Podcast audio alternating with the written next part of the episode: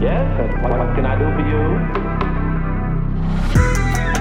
¡Siempre viva! ¡Live forever! Hola a todos, yo soy Belu. Yo soy Gaby. Bienvenidos a un nuevo capítulo de La muerte nos sienta bien. Espero que hayan tenido una muy buena semana. Yo tuve una buena semana, esta semana sí tuve una buena semana, no sé vos. Pero sí, fue Sí, sí. positiva. Eh, sí. No a la noche, no en la noche anterior, pero a este día, pero sí. En, en prome- en promedio.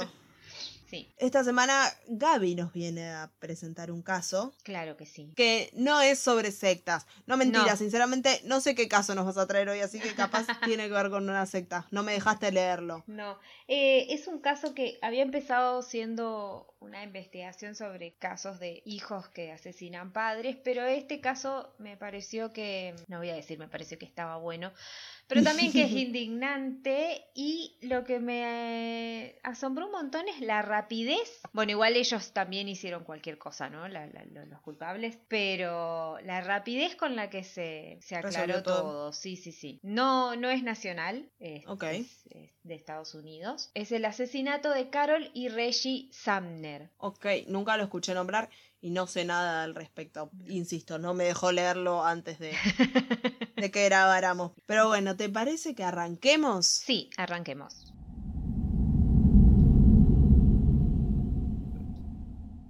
Carol y Reggie Sumner se habían conocido en la secundaria en el Instituto North Charleston. Habían salido un tiempo, un verano para ser exactos, pero luego cada uno tomó diferentes caminos. Amor de verano, era su Summer Sí. Love. Reggie se unió a la marina y Carol por su parte se había casado, pero su... Eh...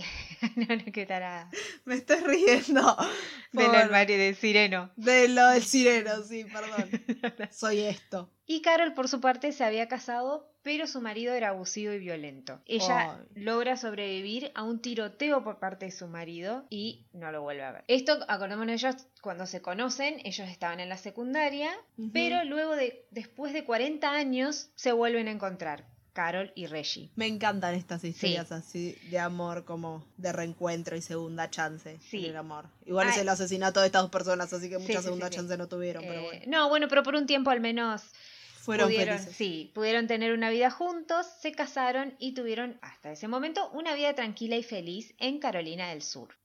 Es allí donde conocen a uno de sus vecinos, de apellido Cole, y a su hija Tiffany. Desde el primer momento, Tiffany se llevó muy bien con ellos. O sea, la, la Sí. consideraban como una hija adoptiva, básicamente. O sea, muchas veces ella se quedaba a comer con ellos, incluso algunas noches la pasó en su casa. O sea, básicamente era como, sí, una hija Una más que hija, tenían. sí. claro. Fueron sus vecinos durante muchos años, hasta que en 2005, por la salud de Reggie, deciden mudarse a Jacksonville, Florida, ya que ahí el clima era un poco más templado y eso eh, le venía bien, digamos, para la, la salud de él. Así que lo que hacen es vender su casa y se mudan. Sí. Entonces, en ese momento, Tiffany les ofrece comprarles el auto que, que- que tenía la pareja, que era un Chevrolet, un Chevrolet Lumina modelo 1997, y los Sumner se lo venden en cómodas cuotas, porque como ya dijimos, tenían mucha confianza y Claro. eh, básicamente era como si fueran unos parientes más. Claro, eran como unos tíos. Claro. Para terminar los papeles del auto, en junio del 2005, Tiffany, que en ese momento tenía 23 años, se dirige junto a su novio, que tenía 24, que se llamaba Michael Jackson. Mentira. Sí. Sí. No era el cantante, obviamente. Eh, bueno, ambos se dirigen a la casa de los Sumner. O sea, recordemos que ella, en ese- ella seguía viviendo en, en Carolina del Sur y viajan hasta, hasta Florida. Sí. No, no sé muy bien la geografía de Estados Unidos, entonces no sé cuánta distancia hay entre un lugar y el otro. Ya te lo Pero, digo. Bueno. Aproximadamente hay de Carolina del Sur a Florida Hmm. más o menos cuatro horas y media en tren. Ah, bueno, al llegar, la pareja lo recibe como si fueran de la familia, ofreciéndoles hasta quedarse en la casa por la estadía que, que iban a quedarse para hacer el trámite que, que iban a hacer. Y un día charlando, los Sumner le comentan y cometen el error de contarles que habían hecho un buen negocio en vender la antigua casa, porque cuando compran la nueva en Florida, les había quedado una buena diferencia de plata. Ay, no confíes ahí en Michael Jackson. No. La ganancia que tenía la pareja era de 99 mil dólares. Mm, Ay, encima le dieron de- detalle. Sí, sí, sí. Entonces, allí es donde comienza un macabro plan por parte de Tiffany y su novio Michael. Por favor, decí siempre su novio Michael Jackson. No, no, no. Es más, puse Michael siempre para no reírme, porque, no, porque es horrible lo que pasa, pero no me quería reír del nombre de, De Michael Jackson. Sí. Tiffany y Michael llaman a dos conocidos. Uno era Bruce Nixon Jr. y otro Alan Wade. Sí. El plan era fácil. O sea, querían el dinero, básicamente. Mm. Y gracias a que Tiffany los conocía muy bien, sabía todos los, los movimientos que tenían, sabían qué problemas de salud tenían, sabían qué hacían eh, y obviamente sabían dónde vivían, ¿no? Entonces tenía como toda la información necesaria para que se lleve a cabo el robo. Hay algo que tienen planeado desde el comienzo, aunque después dirían que no, pero sí, es que los Sumner no quedarían con vida. Claro. O sea, habían planeado matarlo. El viernes 8 de julio de 2005, o sea, un mes después del- de, de la visita que ellos hacen a Florida, los cuatro jóvenes comienzan a prepararse para el ataque. Tiffany había rentado un auto, un Mazda RX8, ya que no quería usar el que le había comprado a los Sumner, Por si alguien los veía, claro. la iban a identificar muy rápido. Entonces, bueno, alquila esto unos días antes y carga dentro del, del baúl, cargan cinta adhesiva y bolsas plásticas Mm. que ellas se habían cargado de comprar. Esa noche, Tiffany y sus cómplices llegan a la casa de la pareja en Florida y ella junto a su novio estacionan en una esquina y se quedan ahí. Mientras Sí. que Wade y Nixon se bajan, o sea, van todos en el mismo auto, ¿no? Eh, los otros dos jóvenes se bajan y van a golpear a la puerta de los Amner. Carol y Reggie estaban por cenar. Carol abre la puerta y se encuentra a los dos jóvenes que le piden ayuda, le piden prestado el teléfono y se ve que eran una pareja muy amable esta, esta gente porque los dejan pasar. Claro, eran buenos Sí. encima, pobrecito. Una vez adentro, Wade arranca el cable de teléfono y los amenaza con un arma de juguete. La pareja es llevada a, una habita- a la habitación de donde duermen y fueron atados y amordazados con la cinta adhesiva. Enseguida llaman a Michael y a Tiffany. Michael ingresa a la, a la casa y comienza a buscar objetos de valor y datos de las cuentas bancarias para que, o sea, sabían dónde te- tenían el dinero y necesitaban tipo todos los datos posibles para poder retirar ese dinero. Mientras tanto, Tiffany seguía en el auto, se arrima, pero los acerca, eh, los espera cerca del garage. Sí. Los demás, o sea, los otros tres, llevan a Carol y a Reggie al garage. Ahí los meten dentro del baúl de su propio auto, que era un Lincoln Town. Y no se sabe si la pareja en algún momento pudo haber escuchado el nombre de Tiffany o si escucharon su voz, ya que Pero sabían que estaba ahí. que no se, no se sabe eso, ya que, o sea, nunca se sabe, no se sabría nunca que si, si, si, si ellos en algún momento se dieron cuenta o si pudieron ver tal vez a Michael y, y ahí tener, hacer relación o algo. Sí. Que sepan que ella estaba involucrada, lo cual eso hubiera sido bastante triste también que ellos se den cuenta Sí, obvio. de todo esto. Dentro del auto que, que alquiló Tiffany guardan las cosas que se habían robado de la casa. Tiffany y Michael iban en el Mazda, en el Mazda y los otros jóvenes en el auto de los Sumner, con ellos en el baúl, obviamente. Viajaron hasta la frontera interestatal con el estado de Georgia y tuvieron la Mm. suerte de tener como la vía libre porque no se cruzaron con ningún patrullero en ese momento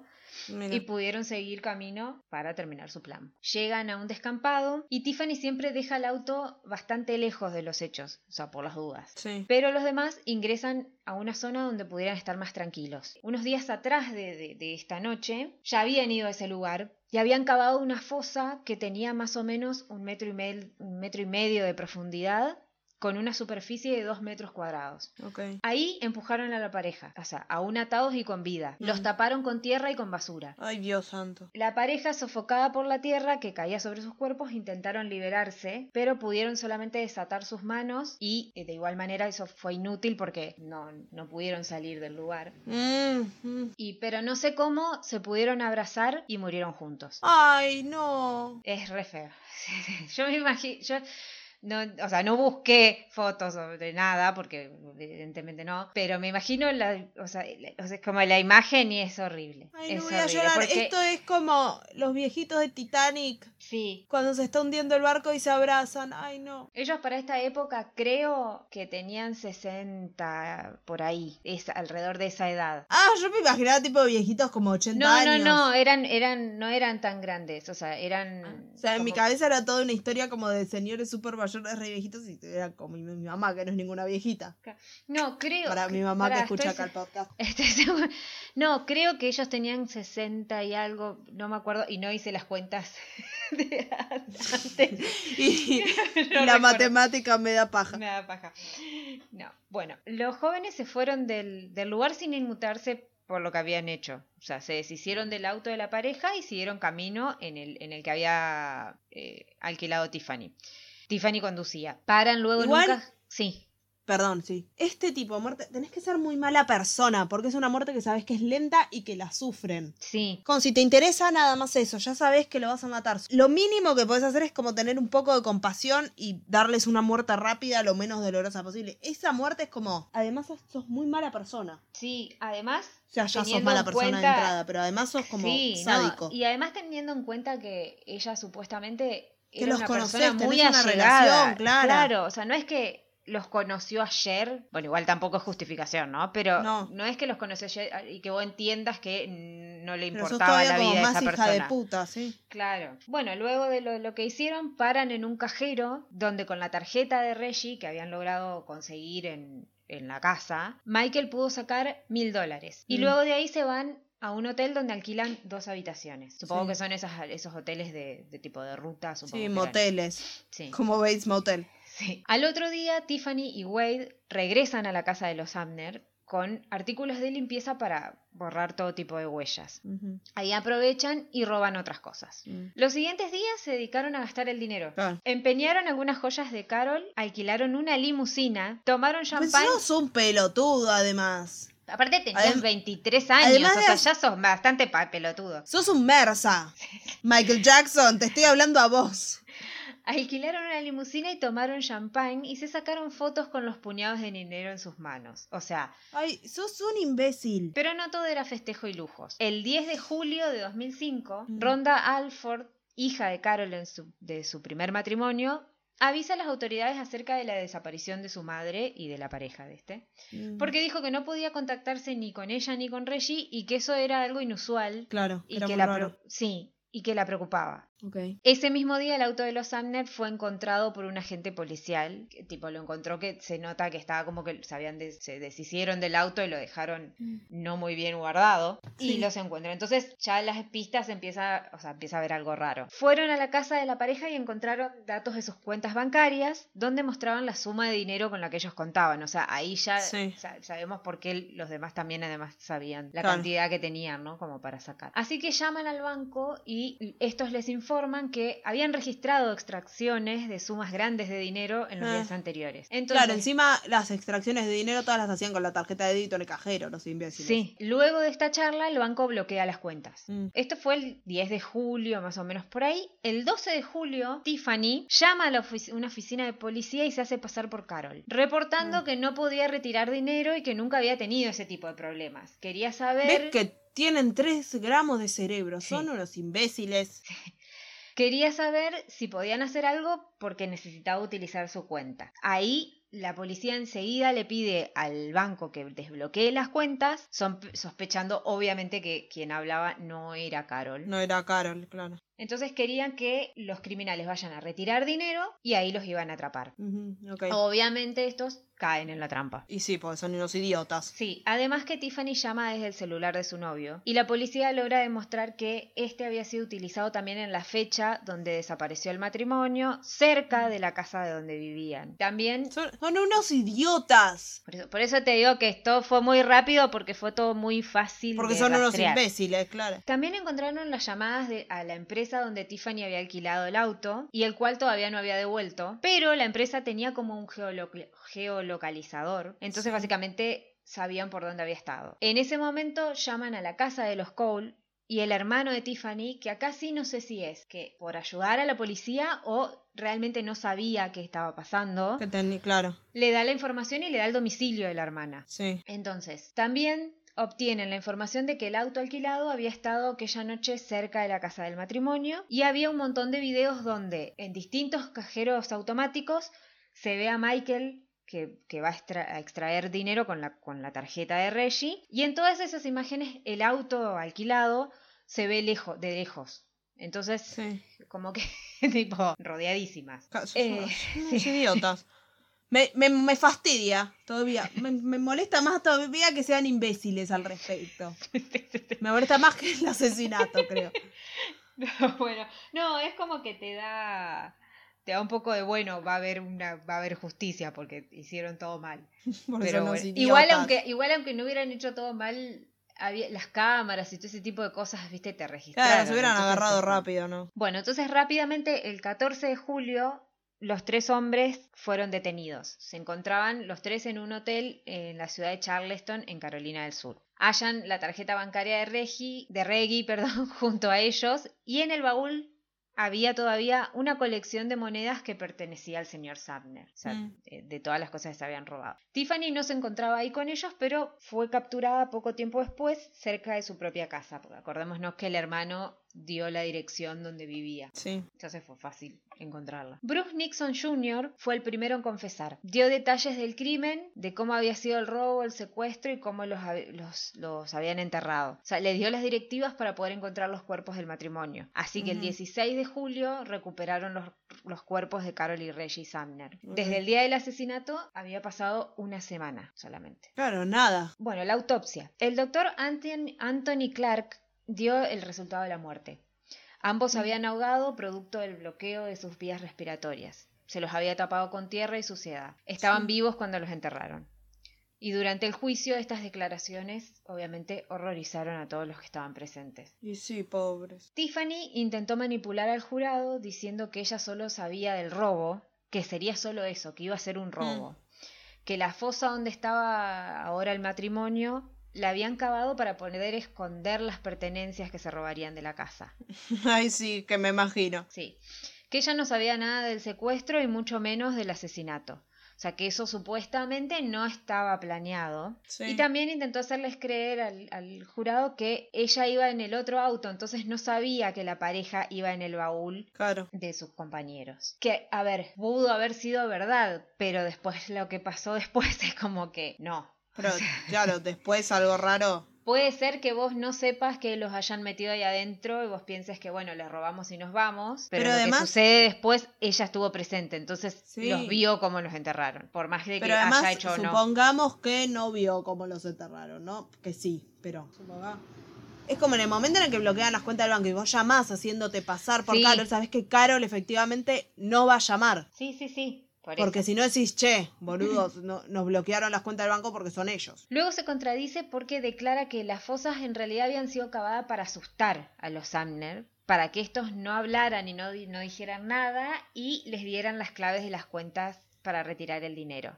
Pero Tiffany, ¿no era que las fosas eran para guardar Claro. las cosas? Y entonces con esa contradicción es como que, eh, bueno, sabías o no sabías, ¿viste? Como, mm. El juicio comienza en octubre del 2007, o sea, unos pocos años después. Tal como la investigación, fue bastante rápido todo. Duró una semana, básicamente. Ah, ya que todo indicaba que los cuatro jóvenes habían sido los culpables del hecho. El 19 de octubre, el jurado tardó solo 90 minutos en declarar a Tiffany culpable del asesinato en primer grado. Nueve de los 12 jurados votaron a favor de la pena de muerte para la joven. Mm. Unos meses después, el juez dictó las siguientes sentencias. Tiffany Cole sentenciada a muerte por inyección letal por ambos crímenes, los cuales fueron con premeditación y alevosía, a prisión perpetua por los secuestros y a 15 años por el robo a las víctimas. También Michael, que era el novio de Tiffany, y Alan Wade, que era su compañero, fueron condenados a muerte. En Sí. cambio, Bruce Nixon, quien detalló dónde se encontraban los Abner y también de- se, se declaró culpable desde el principio y como que ayudó, Ayudó a resolver el caso, sí. no le dieron pena de muerte, pero le dieron 45 años de prisión. Pero capaz ese fue el trato ¿eh? que hizo, debió ser con, Eso es lo que con la pensaba, policía, siempre es como, como- eh, como la de Manson. Ayuda, claro, ayudan y te sacan la pena de muerte del medio. En 2010, Tiffany apeló la sentencia, pero fue rechazada. Más tarde, en 2015, en una entrevista, ella diría que ya no es la misma persona, que ahora encontró paz, alegría y que tiene la mente sana. Ay, se- seguro encontró a Cristo. Todos Seguro. encuentran a Cristo Sí, en la sí, cárcel. sí. Pero el fiscal que llevaba el caso también declaró y dijo que de todos los años de que tuvo que estuvo trabajando, nunca había visto un caso tan cruel como este. Mm. que nunca había sido testigo de la tortura y asesinato, o sea, de una tortura y un asesinato como lo, como lo que le hicieron a estas personas. Unos años más tarde, en 2017, la Corte Suprema estableció que para llegar a sentenciar a muerte a alguien, esto debía dictarse con unanimidad del jurado, y como Mm. ya sabemos, ella tuvo eh, 9 de 12 Sí. a favor. Entonces, en este caso, sí, había sido la mayoría, pero no todos habían votado a favor de la pena. Y por esa razón, Tiffany tiene la oportunidad de que su pena de muerte sea conmutada en una nueva audiencia. Poco se conoce de Tiffany de chica porque, más que vivía cerca de los Amner con su padre, ella había expresado que había sido víctima de violencia doméstica y que al conocer a los Amner eh, había sido esto como una especie de salvación, que los quería mucho y ellos a ella. Y por eso después los enterraste vivos Sí, tapados sí, por basura. Que ella también se sentía como una hija adoptiva, pero que todo cambiaría cuando conoció a su novio Michael. Que él, no era una buena, que él no era una buena influencia. El abogado de Tiffany recurre entonces a, a la estrategia de que ella era como influenciable y que en varias Mm. ocasiones, cuando era más chica, se había escapado de su casa por la violencia que recibía, que esto le había llevado a las drogas y a la prostitución, que intentó, como que intenta hacer foco en este pasado malo que ella tuvo, Tuvo una mala vida, entonces justifica todo lo que Sí. haga. Ella no tiene la culpa, no puede manejar sus propias acciones. Claro, también dijo que ella siempre estuvo dentro del auto, que nunca tuvo como una participación directa con el crimen, pero esto no bastó porque tal vez ella no había sido quien secuestró y enterró a los Amner, pero fue quien brindó la información acerca del matrimonio y siempre estuvo presente durante el crimen. O sea, no hizo nada tampoco por evitarlo, ¿no? La defensa sostenía que ella había sido una persona pacífica, que nunca había tenido problemas hasta que conoció a su novio, y con respecto a la poca participación en el crimen, Nixon dijo que ella, como todos los que participaron, o sea, Nixon eran uno de los cuatro chicos, Sí, ¿no? sí. Sabían desde el principio que los querían matar, porque ese había sido el plan. Y que incluso ella había sido quien compró las bolsas y la cinta adhesiva que se usó esa noche. Mm. Y bueno, para terminar, al día de hoy, Tiffany sigue presa y todavía como que tiene una esperanza de una nueva sentencia que tal vez le permita seguir presa de por vida, pero librarse de la pena de muerte en este caso. Así que Y los- así termina el capítulo. A los otros les... Los demás, eh, no me figuró nada de los demás. O sea, sí las sentencias fueron que, bueno, uno tiene 45 años Sí. y los otros dos a pena de muerte, pero no encontré Igual los nada casos con pena de muerte a veces, en muchos casos también como que pasan años y años hasta que Bueno. llegan a la pena de muerte. Ella tenía en 2008 y hasta el día de hoy todavía está que no se sabe si va a tener Claro. una... Probablemente con las otras dos personas pase exactamente lo mismo. Pero Ella ponele que, no sé, todavía está como en duda de si la matan o no, qué sé yo. Pero suelen pasar años y años. Con Sí. Bandy habían pasado también, no sé, no me acuerdo cuántos años, pero muchos. Entre que lo declaran culpable y le dan la pena de muerte y lo- efectivamente lo matan. sí, me suena más a que ella, ella tiene más posibilidades de que tal vez no... Puede ser. que tal vez se libere de la pena de muerte, pero siga presa, obviamente, porque ya cometieron un asesinato. Sí, puede ser. Pero bueno, mientras tanto están todos presos. Claro. Y bueno, esta fue la pequeña historia, pero que, que asombrosamente todo fue muy rápido, porque la investigación ya fue rapidísima y el juicio también, o sea, las sentencias salieron súper rápido. Después, bueno, si se apelan esas cosas es otra, otro, otro tema, pero es como que ya enseguida es como, bueno, ellos son los culpables, ellos van todos a la cárcel, digamos. Claro. Y dato no menor es que no le dieron pocos años al que buchoneó todo, digamos, ¿no? O sea, que casi Mm. siempre, viste, lo liberan de muchas cosas. Acá se ve que como pesaba mucho lo de la pena de muerte, ya es bueno, te sacamos la pena de muerte. Claro. Con eso ya está un montón. Así que bueno. Eh, me dio mucha pena que se murieran abrazaditos. Sí, sí, sí, sí. Sí, porque eran una pareja que aparentaba ser muy buena, que no les hacían mal a nadie, que cuidaron de una chica durante un montón de tiempo, la querían y así les pagó. Eh, moraleja, no tenés que cuidar a nadie que sea vecino, tu- vecino tuyo. Ma- eh, moraleja de esta historia, gente, no charlen con los vecinos. Este es un caso que nunca me va a pasar a mí. Nunca hablen de dinero tampoco. No, cosas de plata, no, no demos detalles. Tal cual. Si ya lo tienen la plata, guárdensela. Y nada, bueno, eso fue todo. Todo por hoy. Sí, Como les decimos siempre, el podcast está disponible en todas las plataformas en las que puedan escuchar podcasts, que son Spotify, Google Podcast, Apple Podcast y demás. Y también a la par se sube el video en YouTube todos los sábados al mediodía, así que pueden pasar por ahí, suscribirse a nuestro canal, darle like, activar la campanita y demás que nos ayuda un montonazo. sí. Y si nos quieren seguir en redes, ¿en dónde lo pueden hacer? Nos pueden seguir por Instagram en la muerte nos, arroba la muerte nos sienta bien y eh, si nos quieren dejar algún comentario por la muerte nos sienta bien arroba gmail.com. Ok, nos volvemos a escuchar la semana que viene por la Yeah. misma, por el mismo Vaticanal a la misma batihora. Gaby odia que diga Sí. eso, así que lo seguiré diciendo porque lo detesta. Una muy buena amiga que hace cosas que uno hasta, detesta. la, hasta la semana que viene. Charlalo con tu equipo de salud mental. No es mi problema. Nos vemos la semana que viene.